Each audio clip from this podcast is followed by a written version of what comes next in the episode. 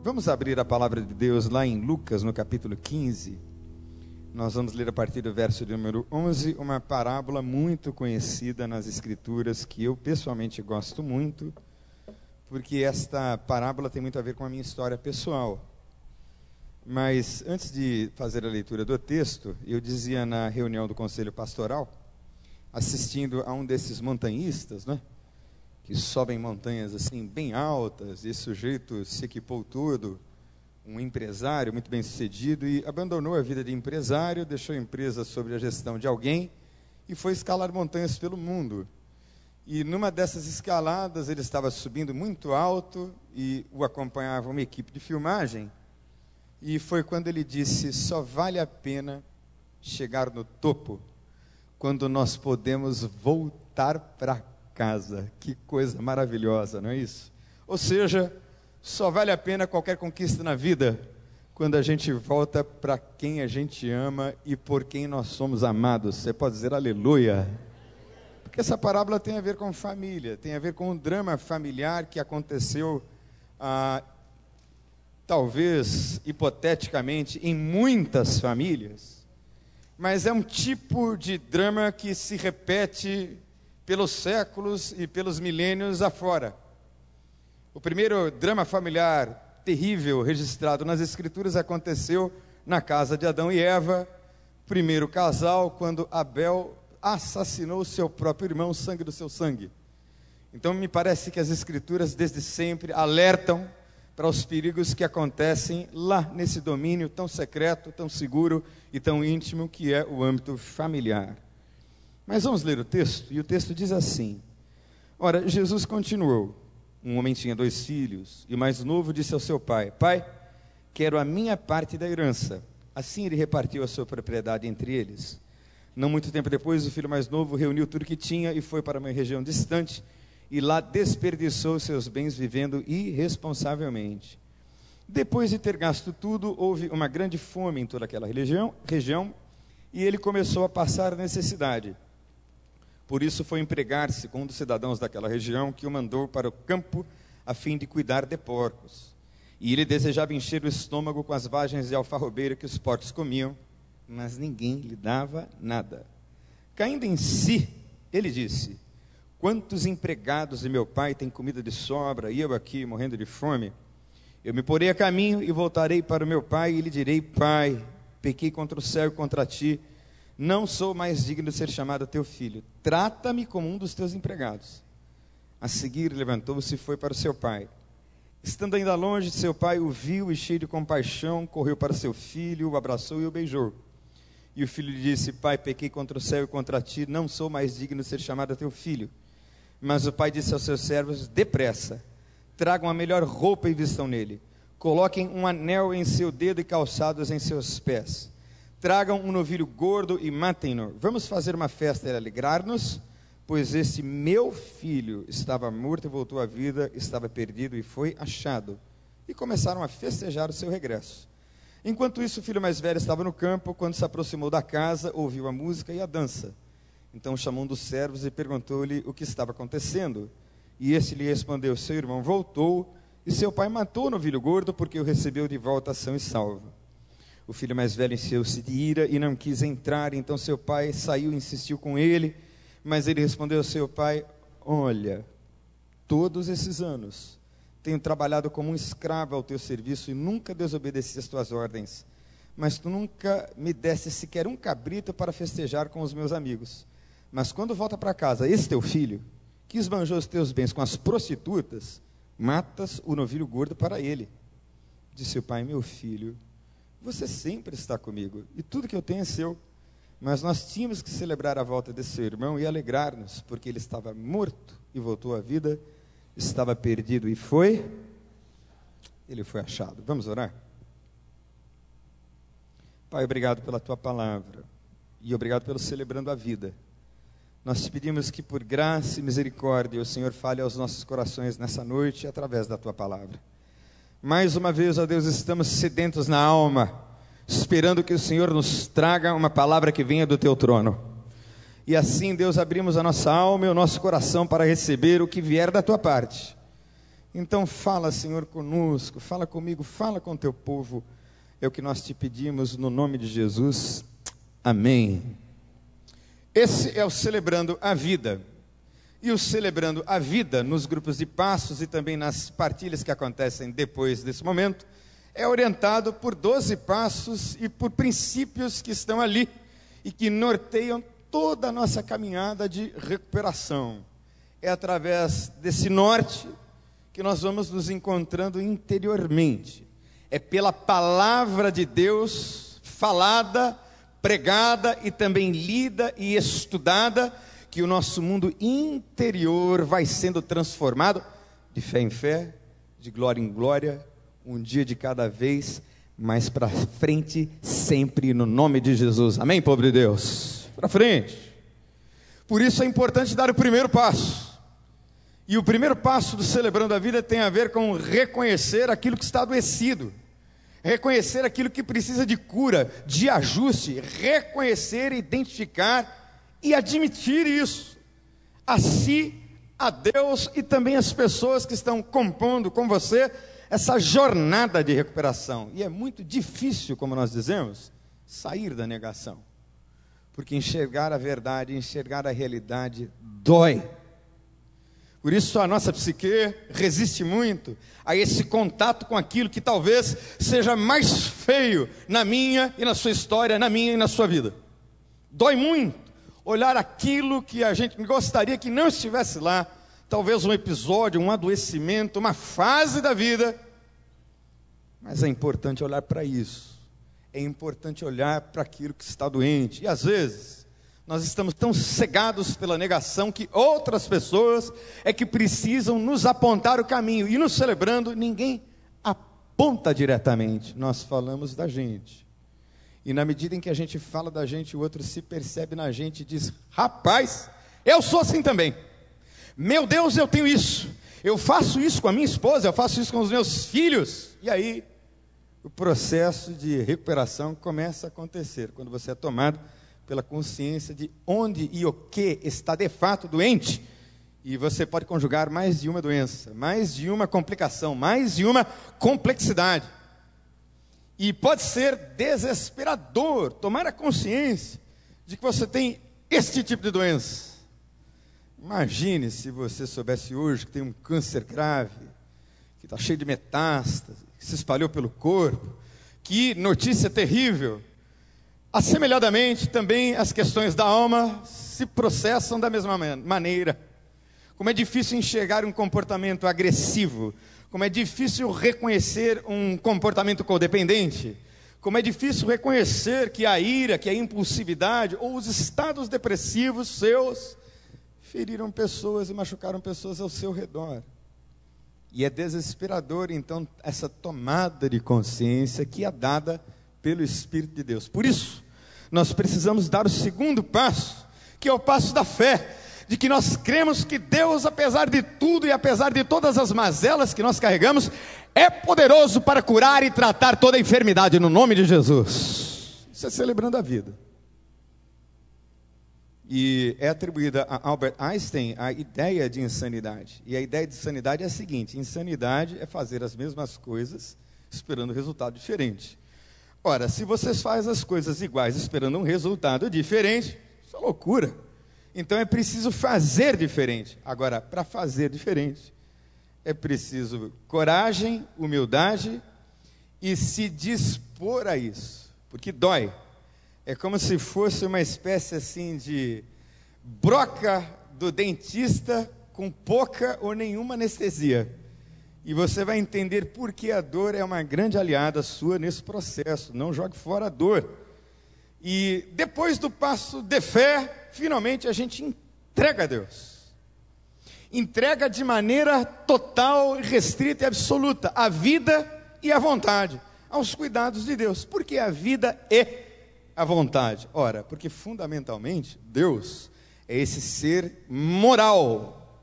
A vontade de Deus é fundamentalmente moral. Logo, nós humanos, que também somos seres morais, e vamos pensar um pouco mais sobre isso mais à frente, precisamos alinhar a nossa vontade com a boa, perfeita e agradável vontade moral de Deus. Porque muita gente associa a vontade de Deus a um ponto específico onde Deus quer que eu fique. Isso também é verdade. Eu sei que estou aqui porque Deus me trouxe aqui. O dia que Deus quiser me tirar, Ele tira. Porque Deus abre porta e ninguém fecha, Deus fecha a porta e ninguém abre. Amém, queridos? Então eu sei que Deus me trouxe para cá. Mas muito além disso, mais importante para Deus que vivamos nessa dimensão da sua vontade moral. E a nossa vontade carnal guerreia contra a vontade moral de Deus. Por isso, no celebrando, nós entregamos a nossa vida e a nossa vontade. E eu li um capítulo rápido de Confissões de Santo Agostinho tempos atrás, e Santo Agostinho falava em termos de uma vontade doente, de um desejo adoecido. Pois no celebrando a vida, o seu desejo e as suas vontades serão alinhados com os sonhos e os desejos de Deus no nome de Jesus. Por isso que a gente entrega a vida e a vontade aos cuidados de Deus. E finalmente, no quarto passo, que é onde nós estamos, nós fazemos um destemido, ou seja, é sem medo. Porque eu já me despi, eu já me entreguei, eu já criei, e agora eu posso, sem medo, inventariar a minha vida nas minúcias, sem medo. Por que sem medo? Porque em Deus e em Cristo Jesus, você já está completamente perdoado no nome de Jesus. As coisas velhas já passaram, e eis que Ele nos fez nova criação, e as coisas novas estão chegando, tudo se faz novo nele. Você pode aplaudir o Senhor por isso?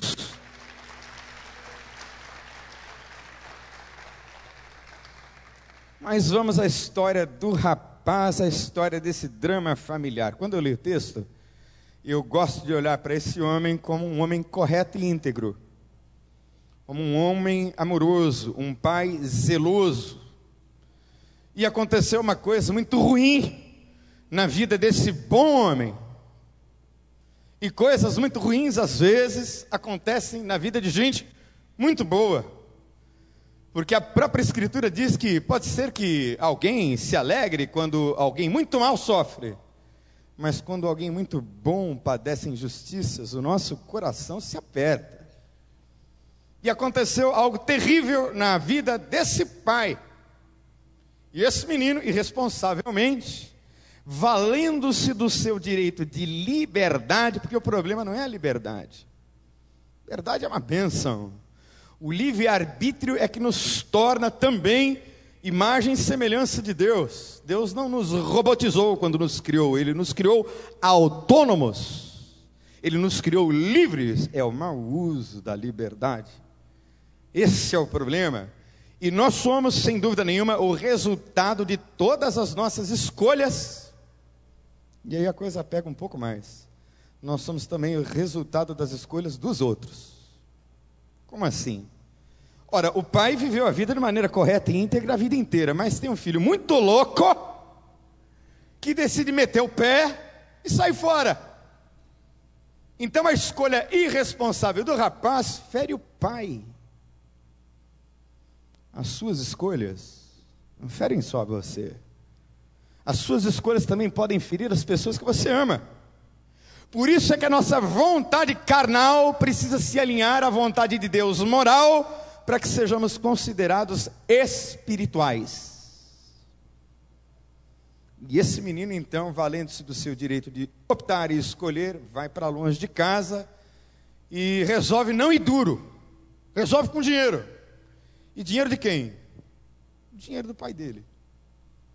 Dinheiro que o pai tinha conquistado. E é interessante que não há diálogo aqui, porque o pai pega o dinheiro e dá ao moço, sem discutir com ele. Veja lá, rapaz, o que você vai fazer. Não, você quer o dinheiro? Tô. Vai. Porque já está mais do que ensinado. Um menino judeu aprendia a ler lendo a Bíblia. Aprendia a ler nas sinagogas. Então, enquanto aprendia a ler, aprendia sobre Deus. Então esse moço que já é homem, já não cabe mais instruções do pai. É isso que você quer, meu filho? Então toma aí, vai. Porque quem sabe, Deus e a vida te ensinem no caminho. Então, ao contrário do que muitos pensam, né, o pai do texto, que é um representativo de muitos pais e de muitas atitudes de muitos pais, é um pai coerente.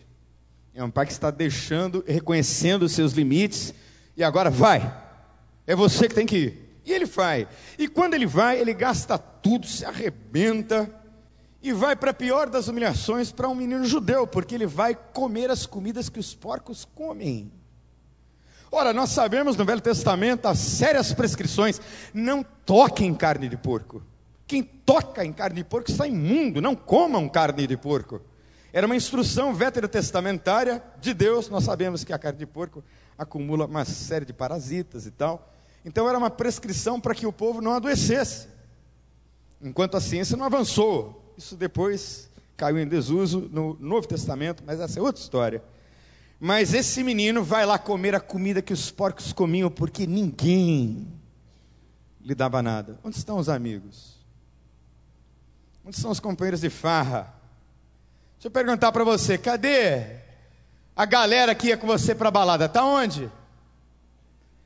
Ah, mas eu já estou velho, não vou mais em balada. Mas você já foi para balada, não foi? Lá quando você era adolescente? Então puxa aí pela sua memória, cadê a galera?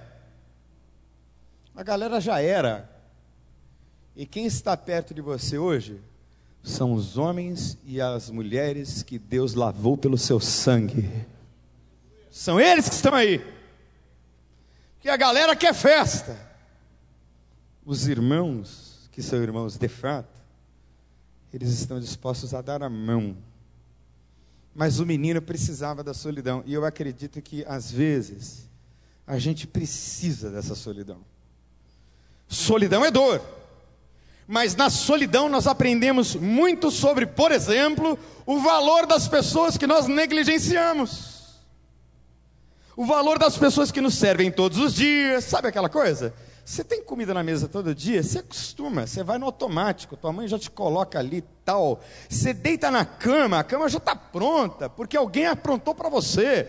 Você chega na igreja, está tudo bonitinho, ar-condicionado ligado, porque alguém fez por você. Mas de repente na solidão e comendo comida de porco, e por favor, gente, ninguém precisa chegar lá. Amém, queridos? Por favor, nenhum de vocês precisa chegar lá no fundo do poço para saber o quanto é bom servir a Deus agora, no nome de Jesus. Mas ele foi lá porque ele precisava ir. E aí tem uma expressão no texto, e essa expressão é caindo em si. Ele tem assim um insight, um insight no chiqueiro. Chiqueiro é lugar de insight? É. Chiqueiro, banheiro, linha amarela, linha vermelha, Avenida das Américas, onde você estiver, Deus estará, e lá é Monte Santo de Deus, insight de Deus para a sua vida, luz de Deus para a sua vida, no nome de Jesus. Porque o Deus que eu sirvo, Ele é o Deus de toda a terra, então um monte, pode ser o seu quarto fechado, com você ajoelhado na sua cama, você e Deus. Então o monte do menino era o chiqueiro. E no chiqueiro ele refletiu, no chiqueiro ele teve insights, ele caiu em si. Nós aprendemos pelos vários summits que assistimos aqui, e o nosso summit virá, o nosso treinamento de liderança. Você precisa participar, você precisa estar atento, porque eu fui pastor muitos anos, estudei um pouco na vida, mas algumas lições que eu aprendi no summit estão aqui na minha alma. E uma das ideias muito interessantes que eu aprendi no Summit foi a de self-awareness, ou de autoconsciência. O que é essa autoconsciência, esse self-awareness? Ele é dividido em pelo menos quatro dimensões principais. A primeira delas é a dimensão do caráter, ou a consciência do caráter. Como é que é isso? Caráter tem a ver com caracterológico, que caracteriza. Então, lá no chiqueiro, ele teve um insight sobre o seu caráter. E era um mau caráter, um péssimo caráter. O que o caracterizava eram as suas loucuras. E lá, caindo em si, ele teve esse lampejo de self-awareness, né, de autoconsciência. Eu sou um sem vergonha, é isso que eu sou. Eu sou um ladrão da alegria do meu pai, é isso que eu sou. Eu sou um prostituto, porque eu prostituí o dinheiro do meu pai com prostitutas. É isso que eu sou. Self-awareness também tem a ver com essa dimensão emocional. Por que, que eu estou sentindo o que estou sentindo? Por que, que eu estou pensando o que eu estou pensando? E pensamento e emoções andam juntas. E é pela via do pensamento, pela via da emoção, que eu consigo ter assim um termômetro de como vai a minha vida, de como anda o meu equilíbrio. Então lá ele também olhou para si e se viu nesse estado depressivo, deplorável, de entristecimento. Agora, veja. Tanto a dor quanto a tristeza são absolutamente necessárias e imprescindíveis. O apóstolo Paulo escreve aos Romanos dizendo que a tristeza, segundo o mundo, gera morte, mas o entristecimento, segundo o Espírito Santo de Deus, gera vida para a salvação, aleluia. Então, se você está tendo esse insight, percebendo as suas mazelas e tristezas, pode ser que Deus esteja operando aí a consciência de pecado, dando a você a exata dimensão do seu pecado, porque nós somos seres morais. A Bíblia diz que nós somos criados à imagem e à semelhança de Deus. E na imagem e na semelhança de Deus, nós recebemos essa identidade moral, que ninguém escapa. O pior dos piores tem consciência moral, porque o apóstolo Paulo, escrevendo aos Romanos, novamente diz que ninguém pode fugir da própria consciência, porque Deus escreveu as suas leis no coração dos homens. Então a sua consciência os acusa ou os absolve. Então ninguém escapa, via de regra, de si mesmo. Então ele é tomado dessa consciência emocional e motivacional. Nós somos seres motivados. Ou fazemos o que fazemos por conta das motivações que guardamos no coração. E motivações podem sim ser espúrias. As motivações podem sim não estar em consonância com essa vontade maravilhosa de Deus, podem não ser puras. E é a própria Escritura que diz, nas palavras mais uma vez do apóstolo Paulo, que Deus vai julgar os homens segundo as intenções dos seus corações, segundo o meu evangelho, disse Paulo. Intenção, motivação nessa caída de si ou em si, ele diz: Meu Deus, que loucura que eu fiz. Minha motivação era vida louca. Olha onde eu vim parar. Você já parou para pensar por que, é que você faz o que você faz? O que é está aí na sua alma, no seu coração? Não adianta esconder, não. Porque a Bíblia diz que diante de Deus nós estamos nus. Na quarta-feira eu preguei aqui sobre a lepra de Naamã. E eu usei uma ideia que o pastor Vander uma vez pregou, e eu guardei a ideia. Qual foi a ideia? Quantos conhecem a história de Naamã, o leproso? Levanta a mão. Você conhece a história, não é? Ele foi lá para Israel, e lá ele foi para mergulhar no Jordão. A história é longa. Ele não queria mergulhar no Jordão, ele queria mergulhar nos rios Abana e Farfar, lá na Síria, porque eram rios de água cristalina. O Jordão é feio, barrento. E ele, muito indignado, porque o profeta não recebeu. Mas os seus servos disseram para ele: Ô Naamã, você tem lepra, meu amigo. Então mergulha aí. Porque se o profeta tivesse dito para você: Olha, vai de bananeira daqui para a Síria, plantando bananeira, você tem que ser leproso, rapaz. E aí ele dá ouvido aos servos. E aí vem a sacação do pastor Vânio, que está ali agora. Naamã teve que se desnudar e mostrar a lepra. Teve que tirar a armadura, teve que tirar os mantos todos, provavelmente com muita pouca roupa, só tampando a genitália, para mergulhar no Jordão, e aí a lepra ficou à mostra. Deixa eu dizer uma coisa para você. no celebrando, a lepra fica à mostra. Mas ela fica à mostra para ser curada no nome de Jesus. Entendeu? Essa é a lepra do moço, que é interior. Como a lepra de Naamã, é uma lepra exterior, a de Naamã, mas tem uma na alma, que é o seu orgulho que precisa ser quebrado. E às vezes Deus permite o chiqueiro e tudo para quebrar o nosso orgulho. O ser humano é orgulhoso, hein? Orgulhoso e vaidoso, muito vaidoso. Narcisista ao extremo, meu Deus. Porque nós temos essa ferida na alma desde a criação, quando nós nos perdemos. Mas além da motivação, vejam como a autoconsciência ou self-awareness é amplo. Nós temos essa dimensão moral, deixa eu perceber aqui como é o meu caráter, deixa eu perceber aqui quais são as minhas emoções, porque eu estou sentindo e pensando o que estou pensando, sentindo o que estou sentindo. Tem essa dimensão motivacional, quais são as minhas intenções ao fazer o que faço, ao dizer o que digo, mas tem também a dimensão do desejo. Porque os meus desejos me levam para autorrealização. Se eu tenho desejos que estão alinhados com sonhos de Deus, esse é o mundo perfeito para mim e para você, no nome de Jesus. Então, esse menino lá no chiqueiro disse: Meu Deus, que desejo louco foi o meu. E aí, ele diz: Eu vou voltar para o meu pai. Ele começa o seu regresso.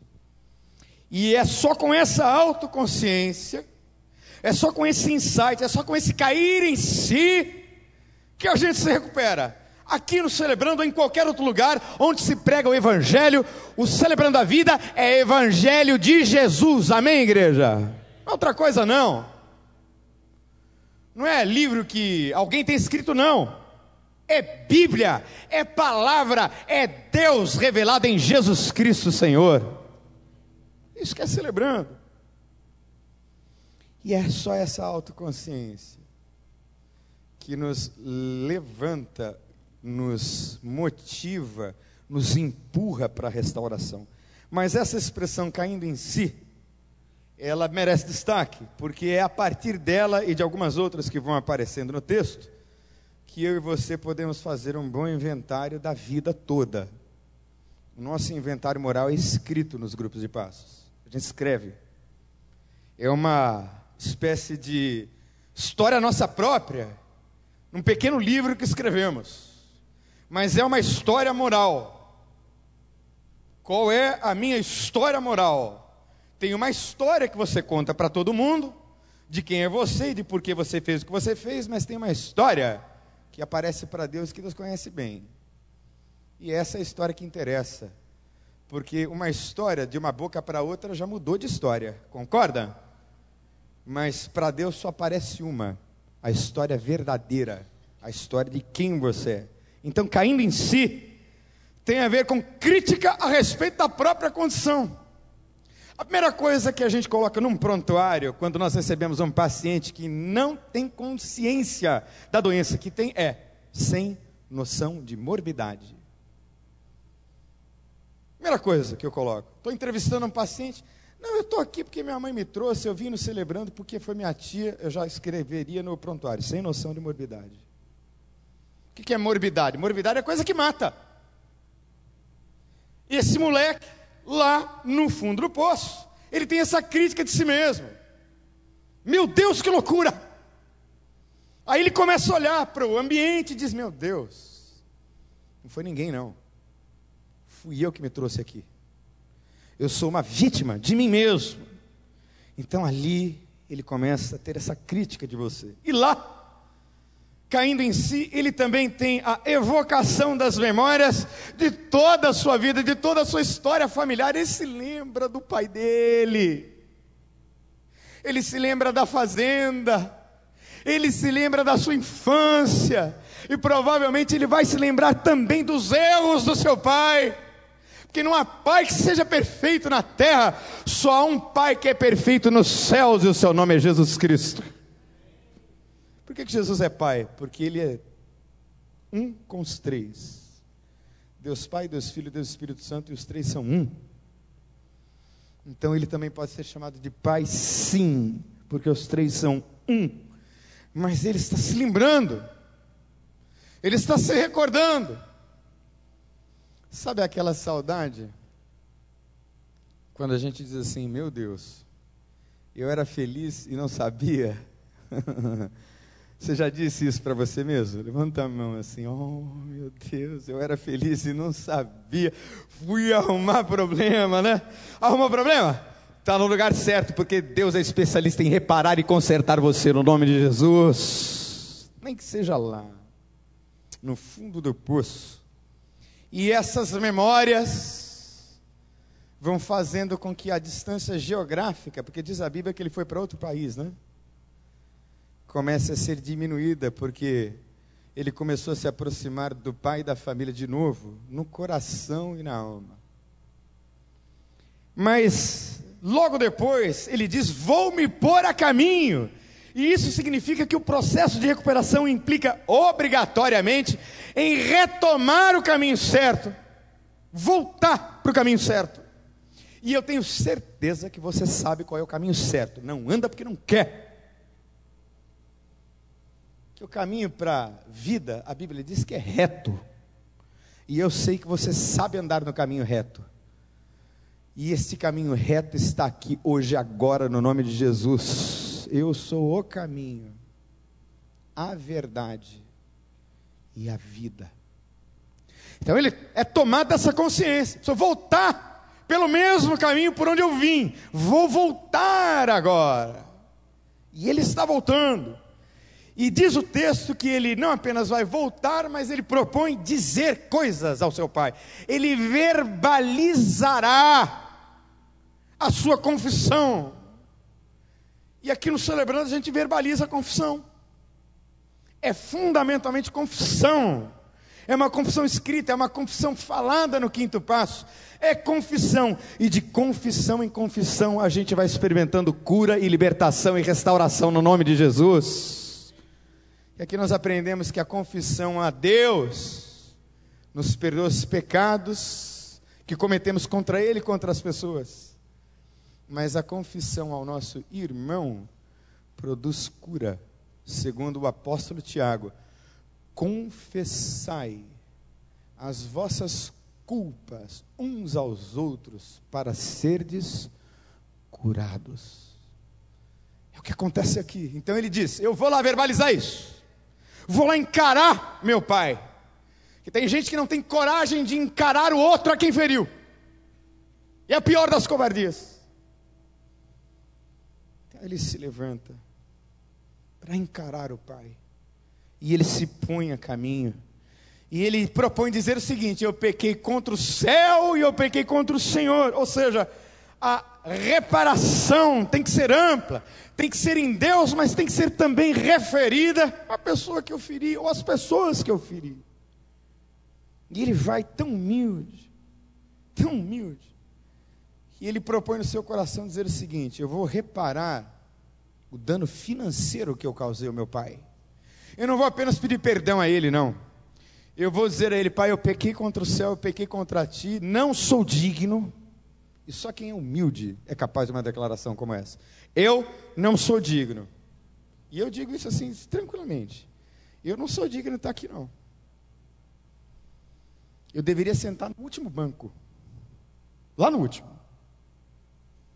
Só estou aqui por graça. E tenho plena consciência disso. Que eu não vale um centavo. Mas o meu Jesus me amou e por graça ele me chamou. Porque só ele sabe. Mas ele me chamou. E já que ele me chamou, eu vou ficar perto dele. E eu vou ficar perto dos meus. E eu vou sempre, no que depender de mim, voltar para minha casa no nome de Jesus. Que eu não sei se é o seu caso. Mas talvez o seu caso seja um caso de voltar para duas casas: para a casa de Deus, o Pai, e talvez para a casa das pessoas que você machucou ou que machucaram você. Essa é a beleza do perdão. A beleza do perdão é que eu sou perdoado por Deus.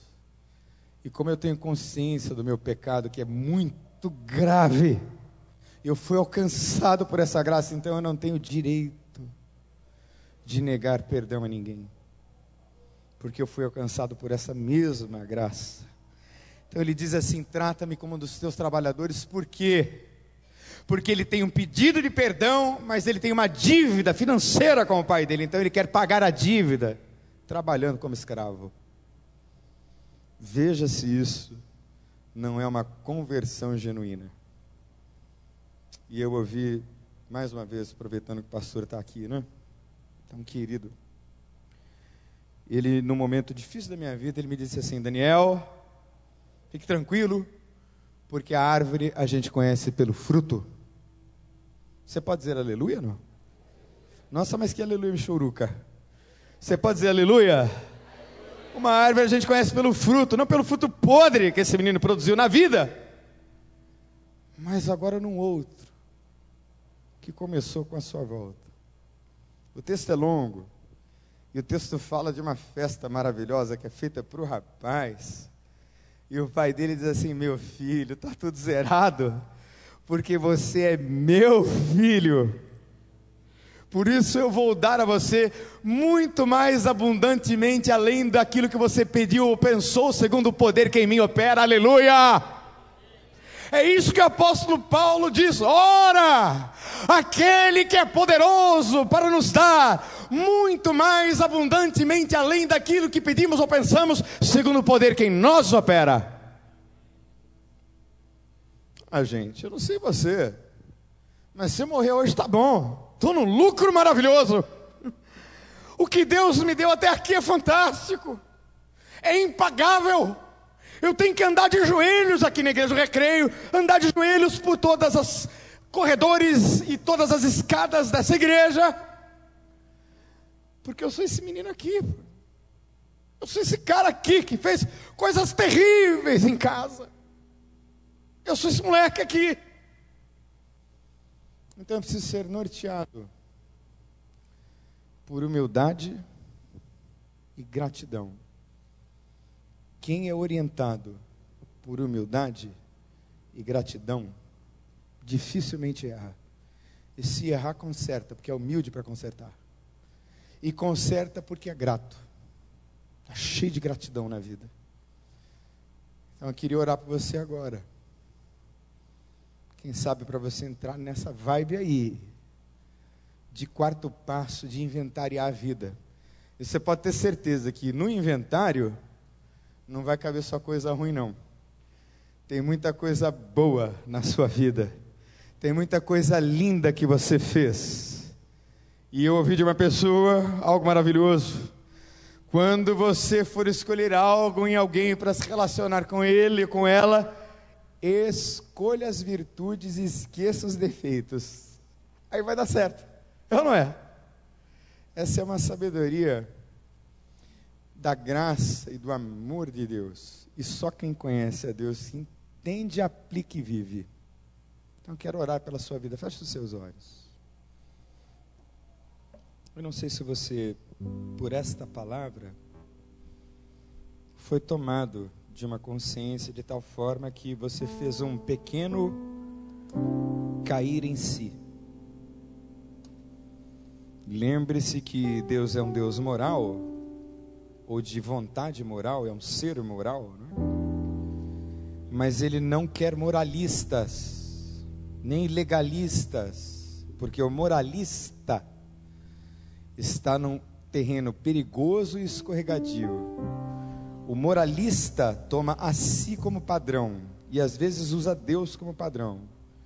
Mas o moralista, quando tropeça, cai e é apedrejado. Mas aqueles que vivem em graça, na vontade plena, perfeita, agradável e moral de Deus, esses estão em busca de uma santidade verdadeira que só vem de Deus. E nunca é contabilizada em injustiças que você vai fazendo, consciente ou inconscientemente, pela vida. E eu não tenho justiça nenhuma. Para contar, não, só tenho graça. Só tenho graça. Tenho justiça nenhuma. Mérito nenhum. Só Deus é que tem. Então talvez você tenha caído em si agora. E você deseja essa libertação. Você deseja essa festa com o Pai. Então vamos deixar esse passado para trás do nome de Jesus? Vamos.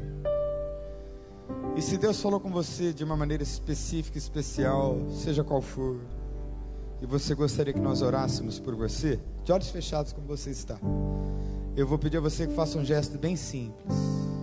Olha, antes de fazer o gesto, o Deus que nós servimos pode restituir tudo a você, Ele está pronto como aquele pai para celebrar com você. Você é filho, você é filha. Quer celebrar com Ele? Faz um gesto de fé, então. Deus falou comigo, pastor. Levanta a sua mão assim, bem alto. Eu quero que o Senhor ore pela minha vida. Isso, Deus abençoe, Deus abençoe, Deus abençoe. Deus abençoe, Deus abençoe. Vamos ficar em pé, gente? Você que levantou a sua mão, vem para cá. A gente quer você perto. Vem cá. E o pecado é pesado demais. Pode vir. Jesus te chama. Se ao fim disso mesmo chegou e sua fonte de água secou Jesus te Vem, em nome de Jesus, vem celebrar. Deus falou com você, sai do seu lugar. Oh, venha ao altar, braços abertos do Pai. Perdão foi pago com o precioso sangue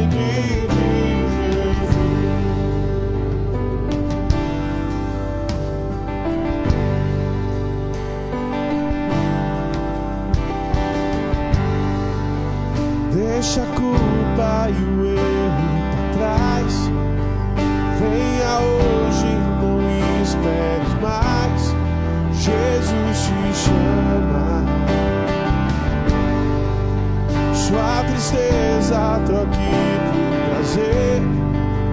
Nova vida das cinzas vai ter. Jesus te chama. Oh, oh, oh venha aos braços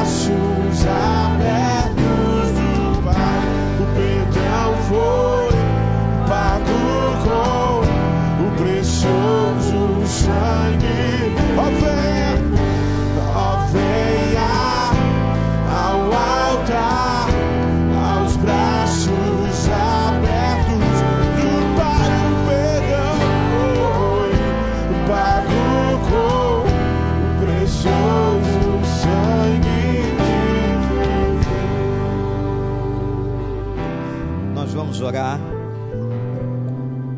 Eu queria dizer a vocês que vieram aqui à frente que esse texto que foi pregado pelo pastor Daniel é um texto realmente de libertação. Houve uma libertação no texto. Guardem esse texto, guardem essa palavra, guardem cada pormenor que foi citado aqui e não esqueçam que todo movimento foi o movimento do filho. Porque o pai está sempre de braços abertos. E ele voltou. Isso é processo. Eu imagino o quanto ele deve ter sofrido enquanto não chegava na casa. Dói, mas cura. O Senhor está chamando você a um processo de libertação. Esse é o nosso chamado. Agora basta que eu e você abramos o coração e nos submetamos a esta cirurgia do Espírito de Deus. Senhor, eu quero te agradecer, por este culto, por esta palavra que acabamos de ouvir. Quero te agradecer, ó Deus, por cada ponto desta mensagem que veio ao encontro de todos nós. E agora, Senhor, eu te suplico que, em nome de Jesus, o Senhor opere libertação nesta noite, como o Senhor operou libertação naquele dia no coração de tanta gente. Aqui está um exemplo, uma parábola em que mais uma vez o teu amor é demonstrado, a tua misericórdia é demonstrada, mas acima de tudo, o movimento, a iniciativa daquele que se arrependeu, daquele que precisava da libertação. Senhor Deus, abençoa-nos a fim de que tenhamos o mesmo movimento em direção a esta liberdade, que as amarras da alma possam ser destruídas e que o Senhor possa trazer a nós a promessa já feita da vida abundante, que sejamos receptores desta vida de qualidade. Obrigado, leva-nos na tua paz, abençoa cada família aqui representada e especialmente aqueles irmãos e irmãs que vieram à frente. Tu sabes por quê. Opera, ó Deus, essa libertação completa em nome de Jesus. Amém.